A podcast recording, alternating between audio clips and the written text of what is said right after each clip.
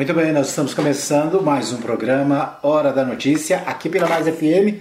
Você ouve em 87.9, você ouve também no fmmais.com.br, o nosso site, e você tem também a oportunidade de ouvir, acompanhar através da nossa live no Facebook. É isso aí, nosso programa já está no ar, você ligado, você bem informado, né? Você participando aqui através do, da nossa live, pode deixar o seu recadinho, né? A gente está com alguns problemas técnicos essa semana, né? Infelizmente, nosso computador de transmissão aqui ele deu problema, mas nós já estamos resolvendo. Enquanto isso, a gente transmite é, de uma maneira diferente, né?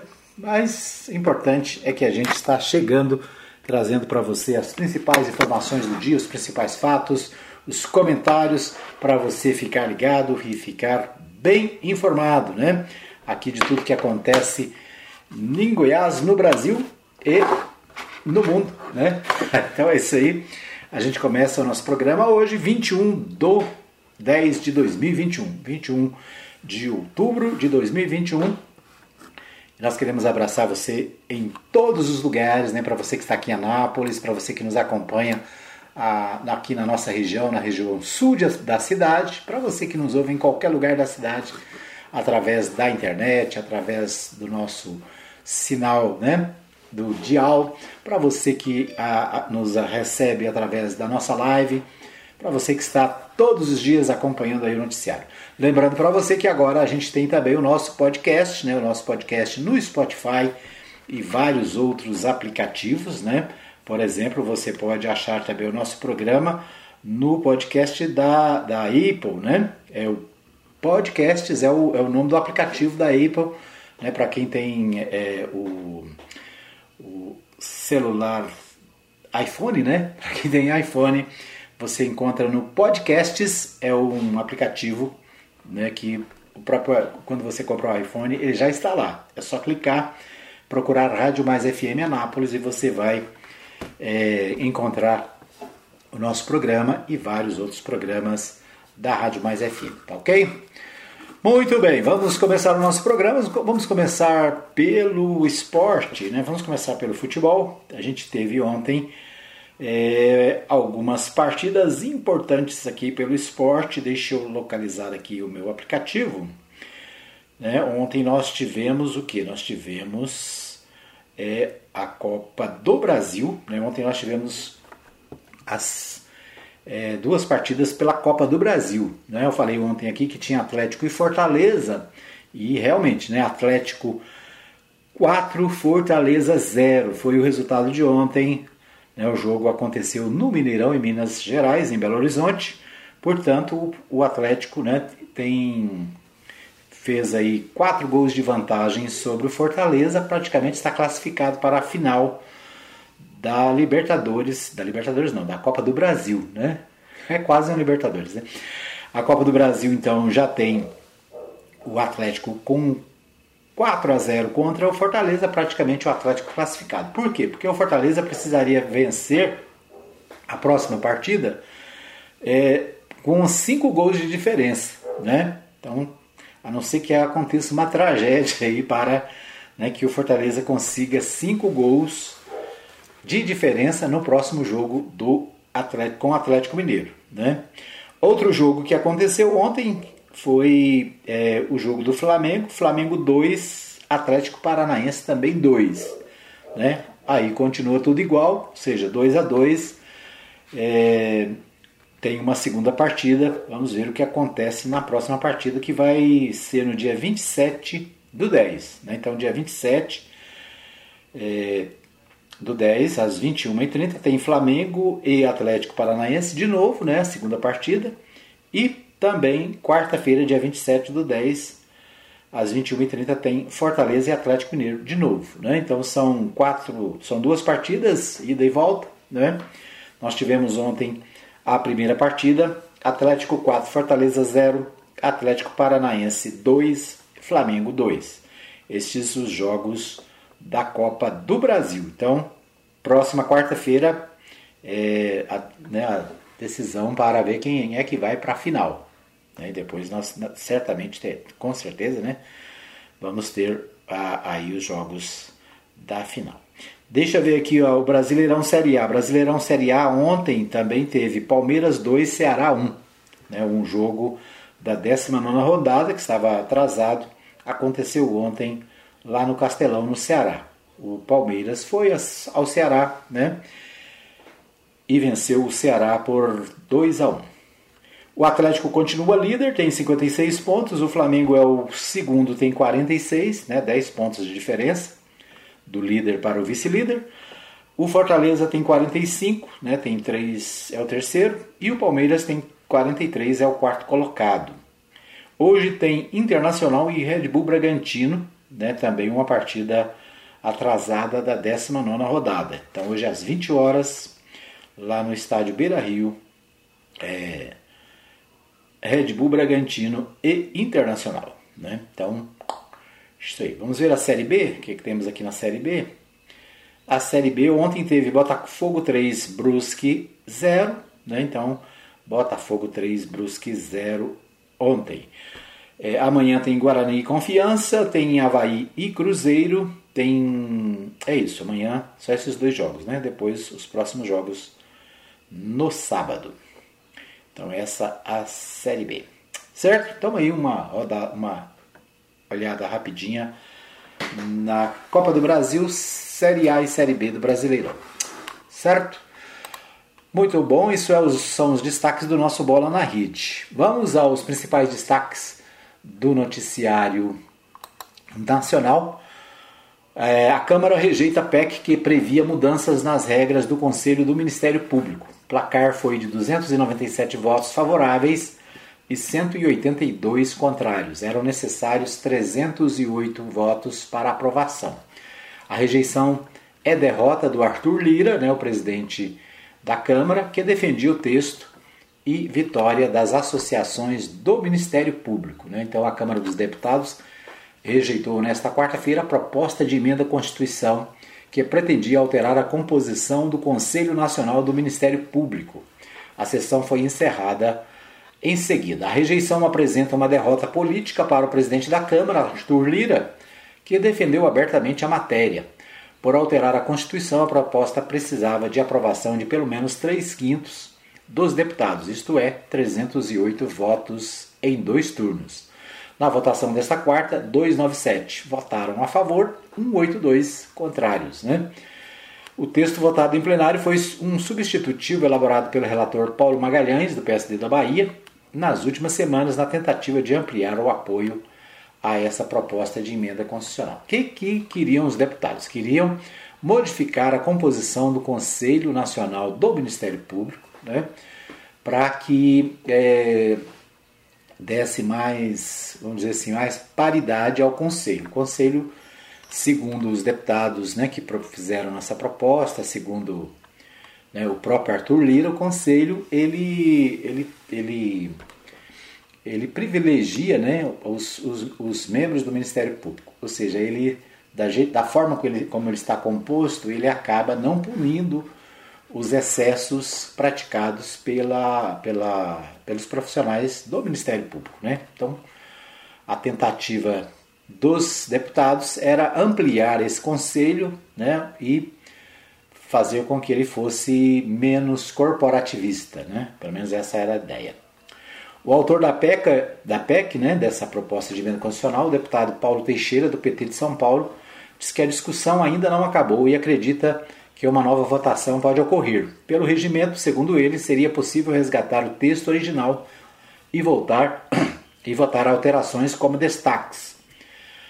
É, o próprio presidente Arthur Lira né, disse que o jogo só acaba quando termina, né, então tem a expectativa de colocar de novo esse projeto na, na pauta né, para, segundo ele, né, segundo a sua manifestação, diminuir os excessos desse conselho, né? ou a proteção que o conselho dá aos membros do Ministério Público.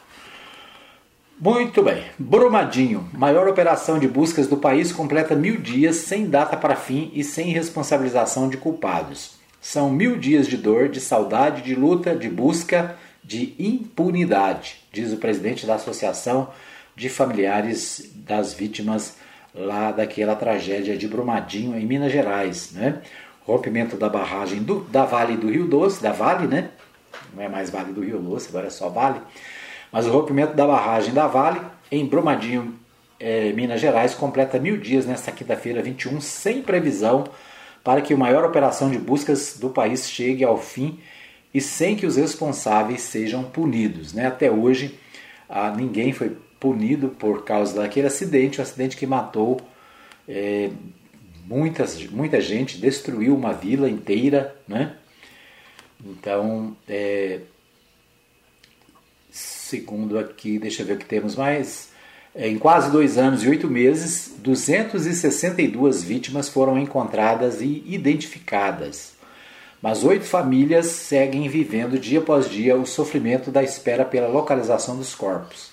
Para essas pessoas, mesmo o calendário apontando o correr dos dias, o relógio parece ter parado às 12 horas e 28 minutos da última sexta-feira do mês de janeiro de 2019, momento em que a estrutura da barragem ruiu na mina do córrego do Feijão.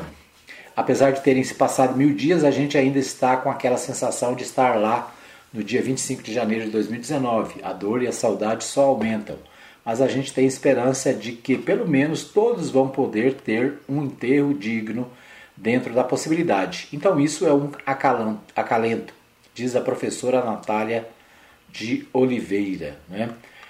Nesses mil dias, ela tem acompanhado de perto o trabalho do Corpo de Bombeiros à procura pela irmã dela, a Lecilda de Oliveira, e pelas outras vítimas desaparecidas. Então, mil dias né, de buscas e oito famílias ainda não encontraram os, os corpos né, de seus entes queridos que morreram naquela tragédia. Né? E é isso, né? Mil dias. Deixa eu ver aqui, 262 vítimas foram encontradas, né? 262 pessoas foram encontradas né, mortas por aquele é, acidente, né, um acidente gravíssimo, que até hoje não tem ninguém sendo ninguém punido por isso, né? Então é, é o, a falta de punição, né, daqueles que eram responsáveis por essa barragem e que deixaram que ela é, descesse abaixo, né? É isso aí. Brasil tem média baixa, abaixo de 400 óbitos por Covid pelo nono dia seguido. O país contabiliza 604.303 óbitos, 21 milhões 680.272 casos de coronavírus desde o início da pandemia segundo o balanço do consórcio de veículos de imprensa com dados das secretarias de saúde. O Brasil registrou nesta quarta-feira, dia 20, 401 mortes por Covid-19 nas últimas 24 horas. Um total de 604.303 desde o início da pandemia. Né? Então, é, os números estão no, novo levantamento feito pelo consórcio de veículos, né, esse consórcio de veículos de imprensa, foi criado depois que o governo, o governo numa tentativa de maquiar os números, tinha mudado a fórmula é, de cálculo dos, do, das, das, dos casos, né? E aí foi formado um consórcio de imprensa, né, formados por vários órgãos de imprensa nacionais, e esse consórcio pega os dados das secretarias de saúde estaduais, né, faz a compilação dos dados e apresenta é, os números. Né? Então, a média móvel de mortes no dia 20 do 10 é de 380. Consórcio de veículos de imprensa a partir de dados das secretarias estaduais de saúde né, que trazem estes dados. Então é isso, né? O número está diminuiu bastante, né, graças a Deus. O número de vacinados já ultrapassou 50% com mais de com as duas doses, né? Ou com a dose única que vale por duas, e mais de 70% já tomaram a primeira dose. Então, o resultado é que o número de casos está diminuindo, né? o número de, de doentes está diminuindo e é, ontem, inclusive, uma notícia do Jornal Popular dizia que vários leitos de Covid em Goiás já estão sendo fechados, né? já estão sendo é, liberados para outras, outras enfermidades. Bom, deixa eu ver o que temos mais aqui. O portal UOL destaca o seguinte: TSE abre caminho para condenar Bolsonaro por ataques à urna eletrônica. Um julgamento iniciado na última terça-feira, dia 19, no Tribunal Superior Eleitoral, serviu como aviso ao presidente Jair Bolsonaro de que a vida dele pode não ser tão fácil na corte. Embora o tribunal já tenha arquivado nove das 15 ações apresentadas contra a chapa vencedora das eleições de 2018, o inquérito aberto em agosto para investigar se o presidente propagou fake news sobre a urna eletrônica pode ter destino diferente. Na última sessão, dos sete ministros do TSE, três concluíram que o deputado estadual do Paraná, Fernando Francischini, do PSL do Paraná, pode ter mandado, mandato cassado por ter propagado informações falsas contra a urna eletrônica e o sistema de votação nas eleições de 2018. Né, então, esse deputado está sendo é, processado por causa de divulgação de fake, fake news, né, falsas notícias, falsas informações na internet e pode ter o seu mandato cassado. Qual é, a, qual é a ligação que isso tem com o presidente? A ligação é que o presidente também tem ações sendo tramitando no Superior Tribunal Eleitoral com relação à divulgação de fake news nas eleições de 2018. O problema que eu vejo é que nós estamos em 21 de 10 de 2021, faltando menos de um ano para as eleições, né? portanto, é, pouco mais de um ano de mandato do presidente, ele já passou três anos no mandato, essas ações ficam lá enrolando, demorando, né, e, e não são decididas. E pode ser que ao ser decididas agora, né, ou daqui a mais um pouco de tempo, ela não tenha efeito, já que o mandato né, do presidente e do vice já está acabando, né? O que pode acontecer é que ele é dele ficar inelegível para as próximas eleições e aí não poderia participar do pleito de 2022. É, vamos acompanhar, vamos ver o que vai acontecer. Muito bem, esses os destaques do nosso primeiro bloco. Nós vamos para um pequeno intervalo. Voltamos daqui a pouquinho com mais notícias aqui no nosso programa Hora da Notícia. Fica aí que eu volto já já. Deixa eu só acessar aqui o nosso computador da Mais FM para a gente colocar aqui o nosso intervalo, ok? Então, daqui a pouquinho a gente volta. É, você aguarde, por favor, que a gente vem já já com mais informações para você. Agora você pode fazer o seu podcast e ser ouvido no mundo inteiro. Seu sermão, sua música ou a sua opinião. Sua empresa na mão de todos e em todo lugar. Faça o seu podcast com a gente. Pode mais. O seu podcast no ar em todo lugar. Contato 62 995 29 43. Muito bem, nós. É... Deixa eu só mudar aqui. Nós estamos num momento de intervalo na Mais FM 87.9 você tem ah, os nossos comerciais, né, os nossos, nosso apoio cultural, na verdade. E aqui no Facebook ficou mudo um pouquinho, né, mas nós estamos de volta para o segundo bloco do programa. Quero abraçar né, os nossos ouvintes que estão conosco. É, o Elísio Silva, Silva Santos está ligado desde o início. A minha prima, minha amiga Ellen Maia também deixou aqui né, a sua curtida. Obrigado. A Maria Celina da Silva, Dona Maria Celina, lá na Vila Goiás, né, está acompanhando o nosso programa pelo Facebook, né? Está sempre ligada. A minha mãe, Dona Maria. Também a Maria Nova Silva, também desejando a todos um bom dia, né? Um bom dia sobre a proteção, sobre a proteção do nosso Deus. É isso aí. Então, de volta para o segundo bloco. Né? O nosso segundo bloco a gente destaca as notícias de Goiás, né? as notícias aqui da nossa região. E a gente começa é, trazendo o Libório Santos. O Libório Santos, direto de Goiânia, traz para a gente as principais notícias de Goiás, né? os principais destaques dos jornais goianos nesta manhã. Vamos ver o que o Libório tem para nós né? nas Deixa eu achar aqui a, a matéria do Libório, falando conosco sobre o que está acontecendo em Goiânia. Deixa eu ver se eu acho aqui. Muito bem, acho que é. Vamos ouvi-lo. Nova lei da inocência presumida beneficia policiais militares no exercício da função. 376 mil goianos não procuraram vacina contra a Covid. A força das micro e pequenas empresas na economia e na geração de empresas. Eu sou Libório Santos. Hoje é dia 21 de outubro, quinta-feira. Esses são os nossos destaques. Olha, muitos acreditam e agem como se a pandemia da Covid já houvesse acabado, né? Se enganam. Já não seguem mais as normas de prevenção e, o que é pior, não querem tomar a vacina. Cerca de 376 mil pessoas em Goiás ainda não tomaram a primeira dose do imunizante. A superintendente da Vigilância em Saúde, Flúvia Morim, informou que encomendou aos municípios goianos um levantamento para apontar quais os motivos que fazem algumas pessoas a não se vacinarem.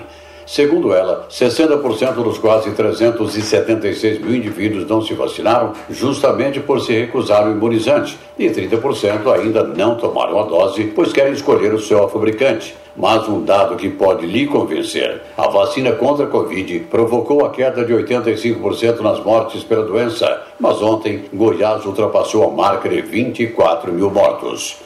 Na Câmara Federal, a deputada Flávia Moraes foi relatora de um projeto de lei que obriga o INSS a enviar um extrato de contribuição ao trabalhador Flávio Moraes destaca a importância da proposta. A importância é muito grande. Nós vamos ter aí o usuário do INSS é mais informado, ciente né, das suas contribuições. Muitas vezes ele requer, demora e ele não consegue ter aí noção do que já foi recolhido. Então vai ser muito importante. Ele vai poder ter conhecimento daquilo que foi recolhido e daquilo que não e o tempo que ele já tem de contribuição e tudo que ele tem direito. Isso aí é um acesso importante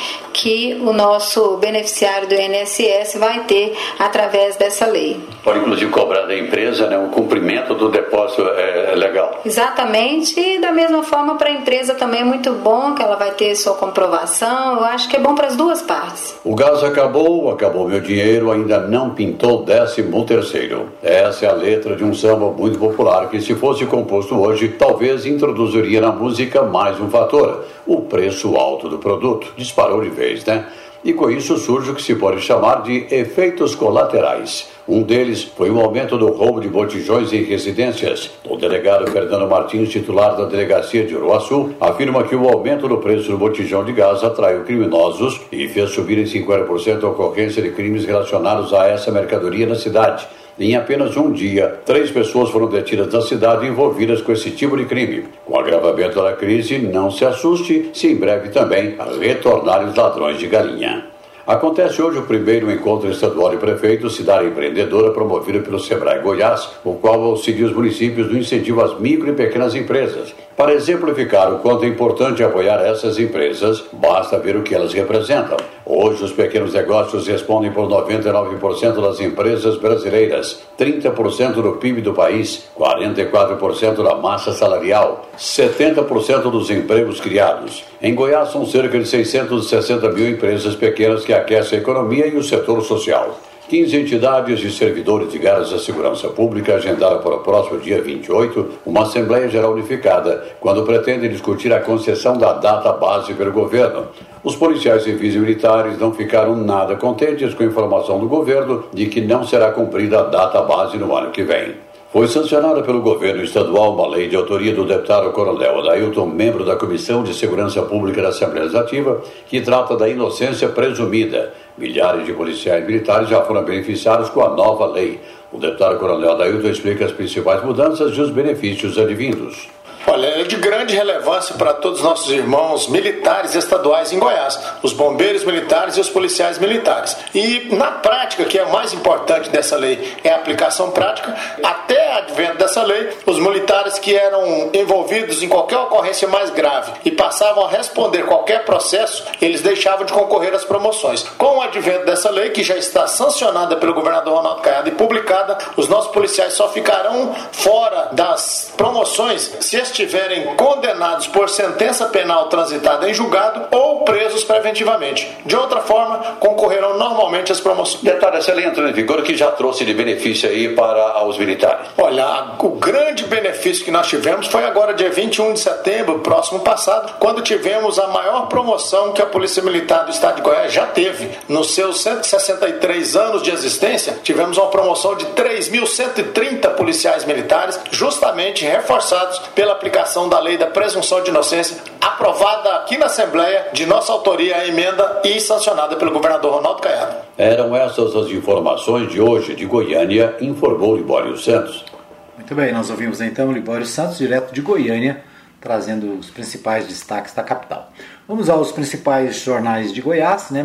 O Jornal Popular destaca: é, Ministério Público dá início à apuração de 253 cargos criados na Câmara de Goiânia. O procedimento foi aberto após o Popular mostrar ontem né, que a Casa aprovou a criação de 253 cargos novos, com impacto de quase um milhão né, de reais, 974 mil por mês, por meio de uma emenda em projeto que eleva a verba do gabinete. Então, o Ministério Público de Goiás né, dá início a uma investigação para apurar essa, essa alteração de cargos na Câmara de Goiânia, o destaque do Jornal Popular. O Jornal Popular também destaca: proporção de idosos internados por Covid aumenta em Goiás. Avanço da vacinação de jovens e queda na proteção dos mais velhos são apontados como causas da mudança do perfil etário em hospitais.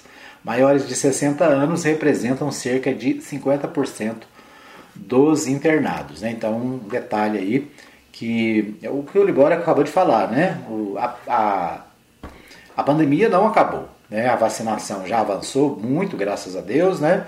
Graças é, àqueles que se empenharam por vacinar a população, nós já temos mais de 50% da população vacinada com a segunda dose e mais de 70% com a primeira dose. Então, né, isso reflete na diminuição de casos. Mas o levantamento feito em Goiás é que os idosos acima de 60 anos, né, é, tem 50% dos casos de internações estão nessa faixa etária. Então, o que, que a gente pode tirar conclusão disso? Continue tendo cuidado, né? Continue se precavendo, usando os, as, a proteção né, que é necessária. Bom, a, o Jornal Diário da Manhã destaca, entre outras informações, Caiado renegocia débitos e deve economizar 726 milhões. STJ afasta governador Carlese por seis meses. Né? O Tribunal Superior de Justiça, STJ, afastou o governador do Tocantins, Mauro Carlese, do PSL, por seis meses em uma investigação sobre suposto pagamento de propina e obstrução de investigações. A decisão é do ministro Mauro Luiz Campbell e será submetida a pleno da Corte do STJ, que pode mantê-la ou revogá-la.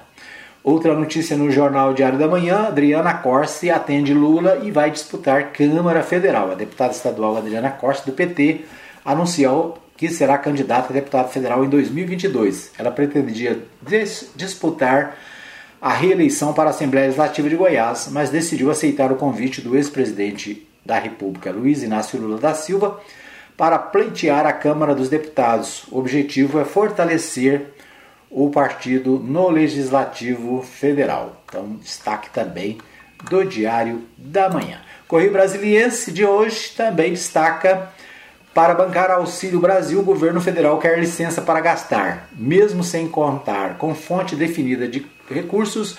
Bolsonaro anuncia ajuda de 400 reais por mês para famílias de baixa renda a partir do mês que vem, em novembro. Parte do valor, porém, será um benefício transitório que valerá apenas até o fim de 2022. Então, o, o, esse programa, né, como nós já falamos aqui no primeiro bloco, é um programa que vai substituir o Bolsa Família, né? E está sendo chamado de Bolsa Reeleição, né? Com vista à reeleição das eleições de 2022.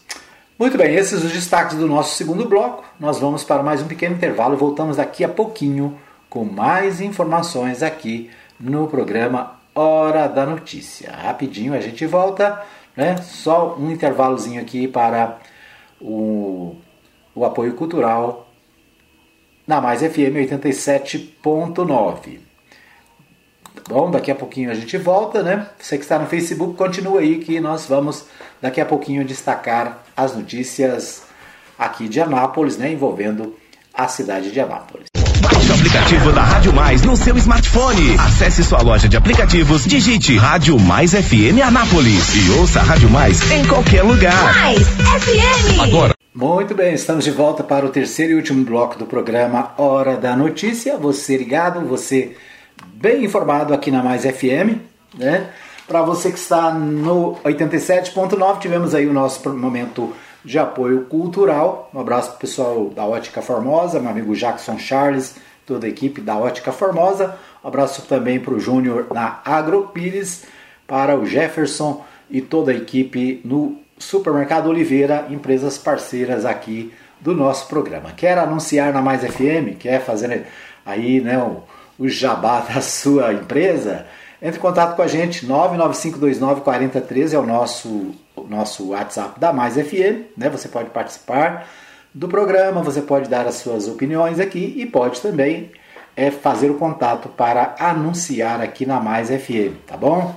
É isso aí. Lembrando para você que o nosso programa fica disponível no seu smartphone, né, no seu aplicativo de podcasts. Você pode ouvir o programa a qualquer hora e em qualquer lugar do mundo. Né? Um abraço para você que está ligado. Né? Aqui algumas pessoas deixando aqui o recadinho. Deixa eu ver quem está aqui.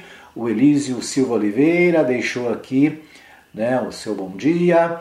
É, está assistindo com a gente. A Maria Nova Silva, a Maria, Dona Maria Celina, a Ellen Maia também está com a gente. Obrigado pelo carinho da audiência. Um abraço para a Adriana Pereira, está sempre ligada. Para o meu amigo Laurindo Gomes, né, o Vilney Martins, a Meire, Meire Van Pereira, né, são pessoas que estão sempre ligadas acompanhando o nosso programa. Um abraço também né, para a Lucimar, lá na Santa Maria de Nazaré, Tá sempre ligada. Obrigado pelo carinho da audiência, né? É, para você que está fora do Brasil também o nosso abraço, né? Deus abençoe aí a sua vida. Manda pra gente um abraço aí, uma informação, né? O que está acontecendo onde você está. Um abraço para o Paulo Moleda na Suíça, né? Um abraço para Sabrina lá em Paris, está sempre ligada. Um abraço para Ellen Martins na Espanha, sempre acompanhando nosso programa, né? Isso aí. Um abraço para todos que de alguma maneira acompanham o programa. Né? O programa está na Mais FM 87.9 e nas plataformas digitais pelo mundo afora. Bom, é, os jornais, vamos destacar aqui as notícias da cidade e a gente começa pelo. Deixa eu ver aqui, nós começamos pelo portal Anápolis. Em entrevista coletiva, Ronaldo Caiado apresenta projetos realizados pelo governo estadual em Anápolis. Durante dois anos e dez meses no comando do Estado, o governador afirmou que trabalha pelo melhor de Goiás e, de cada cidadão.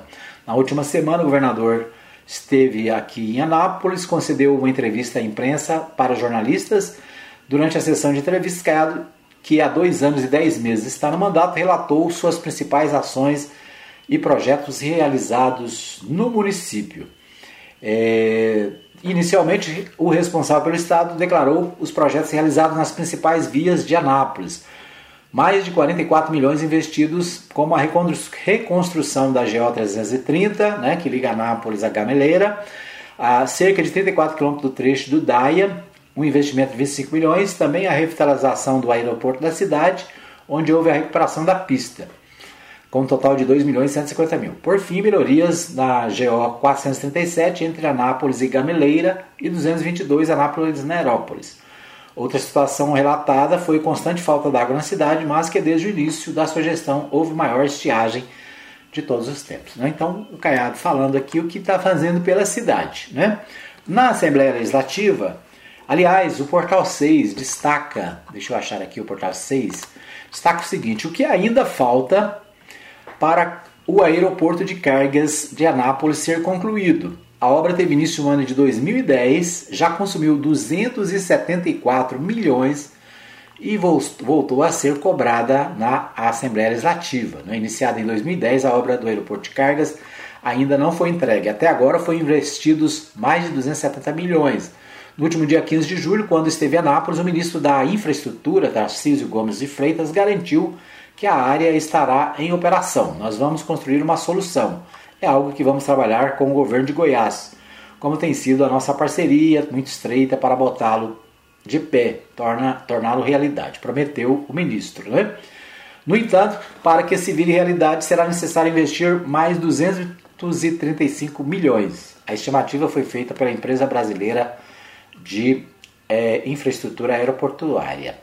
Na Assembleia Legislativa, deixa eu ver aqui, não será por falta de cobrança. Tanto é que nesta semana o deputado estadual Antônio Gomide, ex-prefeito de Anápolis, subiu na tribuna da Assembleia Alego para reclamar da situação e lembrar que o equipamento tem potencial de impulsionar a economia local. O aeroporto de cargas de Anápolis tornará Goiás o segundo estado brasileiro a contar com esse tipo de aeroporto uma obra que faz falta para a cidade e para a economia de Goiás. Né? Então, o, diário, o jornal, o Portal 6, destacando a, a, a, manifestação do deputado Antônio Gomit, e nós temos aqui é, a fala do deputado, né, uma matéria do Libório Santos, trazendo para nós a fala do deputado Antônio Gomit com relação a essa questão do aeroporto de cargas em Anápolis. Vamos ouvi-lo.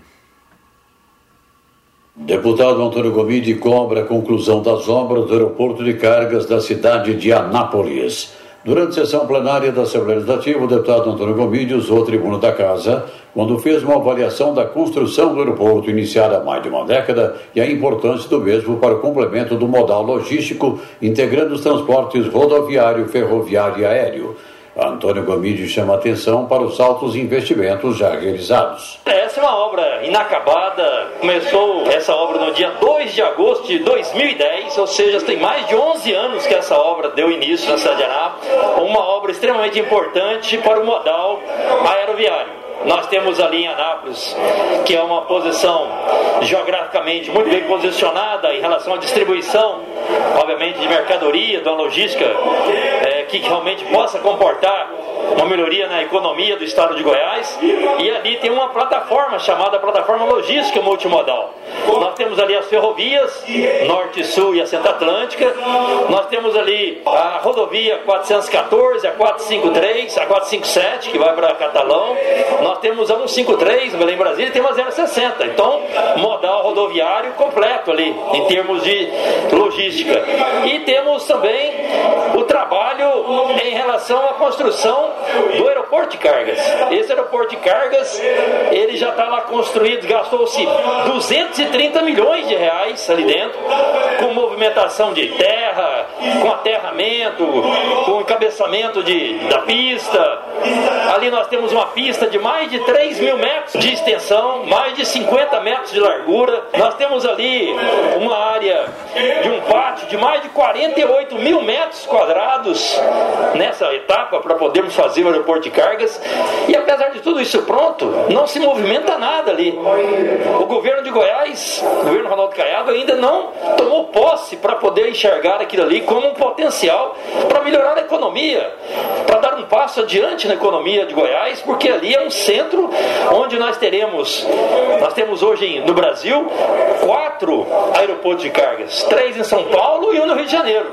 Goiás seria o do Centro-Oeste o quinto aeroporto de cargas.